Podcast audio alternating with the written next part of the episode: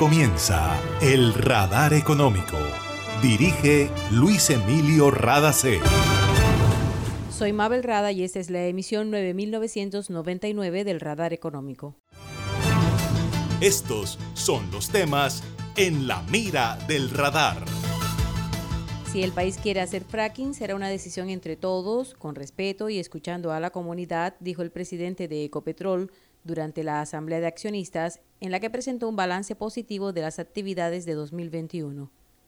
Asobancaria dice que el apoyo de las entidades financieras para las MIPIMES y la industria creativa es clave para garantizar la reactivación económica en Colombia. Sin embargo, deben trabajar en la formalización de las empresas del sector economía naranja y en las razones de las dificultades para el acceso al crédito por parte de la micro, pequeña y mediana empresa. La inflación golpea con más fuerza a los hogares vulnerables de Colombia. Tenemos datos de un documento publicado por ANIF, el Centro de Estudios Económicos. Balance positivo del Carnaval de Barranquilla. Le fue bien al sector hotelero, a los restaurantes y a los representantes de la cultura, dice el alcalde Jaime Bumarejo.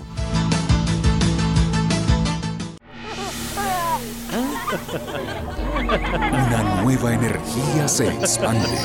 Una energía que genera progreso y comodidad para la costa atlántica y el país. Somos la generadora y comercializadora de energía del Caribe, GESELCA y estamos aquí para entregar con firmeza la confiabilidad que la población y la industria colombiana necesitan. GESELCA, energía que construye futuro. Energía que estaba esperando, con la que ahorro para seguir vacilando, todo el Caribe la estaba esperando. Conéctate con la energía que transformará tu barrio. Proyectos que mejorarán la calidad del servicio y te permitirán tener el control de tu consumo.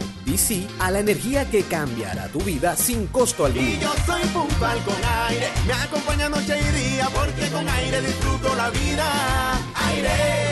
Para reportar escapes o emergencias de tus servicios de gases del Caribe, marca la línea 164 desde tu teléfono fijo o celular y recibe la mejor atención de nuestro personal calificado de manera oportuna y eficaz. Línea 164, disponible las 24 horas, los 365 días del año. También puedes marcar a la línea nacional 018000 91 Tu línea amiga 164 de Gases del Caribe. Estamos contigo. Vigilado Superservicios. En el radar le contamos lo que está pasando en la economía. De acuerdo con un documento publicado por ANIF, el Centro de Estudios Económicos, durante enero y febrero de este año, la inflación en Colombia ha continuado con la tendencia de 2021. En ello han incidido principalmente los alimentos y las bebidas no alcohólicas. La variación mensual al cierre del mes de febrero fue de 1.63%, 40 puntos básicos más que lo anunciado por el Banco de la República. Y la variación anual llegó a 8.01%, una cifra que no se registraba desde mediados de 2016, época en la que las sequías por el fenómeno de El Niño y el paro de transportadores motivaron el alza de los precios de los alimentos. Otras divisiones que han incidido en la inflación son educación, que es normal en el primer bimestre del año, hoteles, restaurantes, muebles y artículos para el hogar y también el transporte. Lo que más preocupa a la ANIF es el frente social, pues del análisis hecho por la entidad se desprende que mientras para los hogares de clase media la incidencia de la inflación es del 15.08% y para las familias de ingresos altos es de 8.16%, para los hogares pobres es de 23.78%. ANIF considera que el Banco de la República debe hacer su mejor esfuerzo para atacar este fenómeno económico que es un flagelo para los más necesitados de Colombia. Si la situación se mantiene, especialmente en la inflación de alimentos, la pobreza extrema incrementaría 0.25 puntos porcentuales y la pobreza 0.5 puntos porcentuales. El 96% de los créditos con garantías del Fondo Nacional de Garantías a las empresas y el 86% del total fueron entregados a las micro, pequeñas y medianas empresas colombianas durante la pandemia. Así lo informó Hernando José Gómez, presidente de ASO Bancaria, el gremio que reúne a las entidades financieras. Sin embargo, mucha gente se quedó por fuera, y estas son algunas de las razones, explicó el presidente de la Asociación Bancaria, quien también se refirió a lo que se está haciendo para que más empresas accedan a crédito. Los problemas son la poca veracidad, estructuración de la información financiera, bajo nivel de formalización en el sector y muchas veces falta garantías idóneas para respaldar los créditos. Y yo creo que aquí la enseñanza que tuvimos del tema del otorgamiento de garantías en el marco de la pandemia del COVID-19 muestra que muchas veces esas condiciones favorables impactaron muy positivamente eh, la capacidad de las empresas de recibir crédito al darle la confianza a los intermediarios financieros que estaba tomando un mayor riesgo, pero tenía una manera de mitigar ese riesgo a través de las garantías del Fondo Nacional de Garantías. Por ello, pues hemos venido trabajando, hemos venido proponiendo que esas garantías para primeros créditos de las micro y pequeñas empresas destinadas a capital de trabajo e inversión, que se puedan lograr mayores coberturas que las líneas tradicionales y subsidios a las comisiones. Habría que buscar cuál es ese porcentaje correcto. La ley que se empieza a tramitar en el Congreso permitiría garantías hasta el 90% subsidiadas por la nación. Eso nos parece perfecto, no tiene que ser 90, pero eso fue una discusión que tuvimos con el gobierno. Poner hasta 90 y vamos graduando poco a poco para ver dónde se logra, digamos, e, esa afinación adecuada para que realmente podamos romper ese dique que nos está impidiendo llegar hasta algunos de esos sectores. Se ha hablado de plazos hasta 24 meses, hay que mirarlo de acuerdo también a la estructura si es de capital de trabajo, si es de inversión y además pues los montos a garantizar más amplios. A un sector en especial le cuesta mucho trabajo obtener su primer crédito, lo que frena su crecimiento y desarrollo. Se trata del sector cultural y creativo. Escuchemos la explicación de Hernando José Gómez, presidente de Asobancaria. Los bancos no conocen estos los modelos de negocios del sector cultural y creativo. Por otra parte, también estas empresas tienden a ser también muy informales eh, y requieren de, además de un, manejo un poco más, más juicioso, digamos, en, términos de, contabilidad, de manejo inventarios, de, de, procesos, etcétera. Y en ese sentido también, eh, pues muchas de estas empresas lo que tienen es talento. Entonces hay una total inexistencia de garantías tradicionales.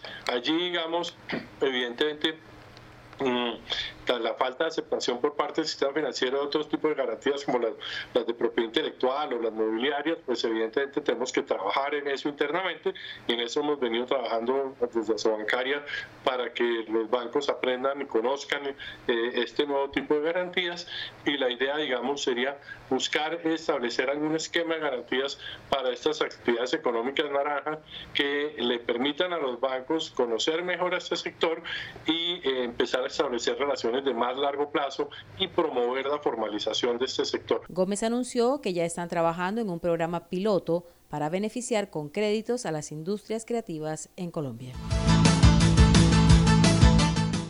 Imagina la historia que estaríamos contando si en este aislamiento las centrales de generación de energía se hubieran detenido.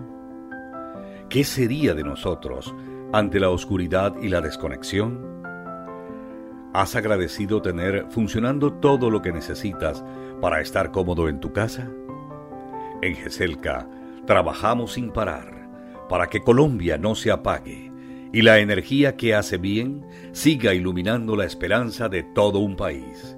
Estamos contigo. GESELCA, energía que hace bien. Ahí llegó mi barrio, llegó a mi barrio, la energía que estaba esperando con la seguí vacilando, todo el Caribe la estaba esperando. Conéctate con la energía que transformará tu barrio. Proyectos que mejorarán la calidad del servicio y te permitirán tener el control de tu consumo. Y sí a la energía que cambiará tu vida sin costo alguno. Y yo soy puntual con aire, me acompaña noche y día porque con aire disfruto la vida. Aire. En Gases del Caribe tenemos una nueva línea de WhatsApp para atender tus solicitudes relacionadas con nuestro servicio. Escríbenos al 605-322-7000 y obtén respuesta inmediata. Recuerda 605-322-7000. En Gases del Caribe, tus trámites a la mano. Estamos contigo. Vigilado Superservicios. Está escuchando el radar económico. Ecopetrol obtuvo 92 billones de pesos de ingresos en 2021 y seguirá trabajando para garantizar combustibles y energéticos de alta calidad en el país, informó Felipe Bayón, presidente de la compañía, a los accionistas de la empresa durante su asamblea anual. Bayón dijo que la empresa logró la reposición de reservas más alta en los últimos 12 años, pues agregaron dos barriles por cada barril producido. En 2021 perforaron 13 pozos y la empresa tiene un portafolio de más de 10 años de actividad. Recordó el anuncio reciente de que en los próximos tres años invertirán 1.800 millones de dólares en la búsqueda de gas natural.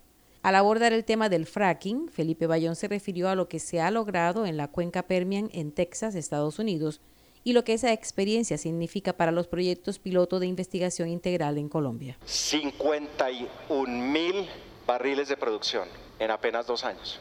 Esto es muy rápido. El año pasado, después de la pandemia, este negocio nos dio en Ecopetrol alrededor de un billón de pesos en Evita. De cuando nosotros compramos o entramos al negocio 160 millones de barriles más o menos, al final del año pasado más o menos 200 millones de barriles. Creció la producción, crecieron las reservas. Ustedes han oído hablar de los pilotos en el Magdalena Medio, en Puerto Wilches, durante muchísimos años.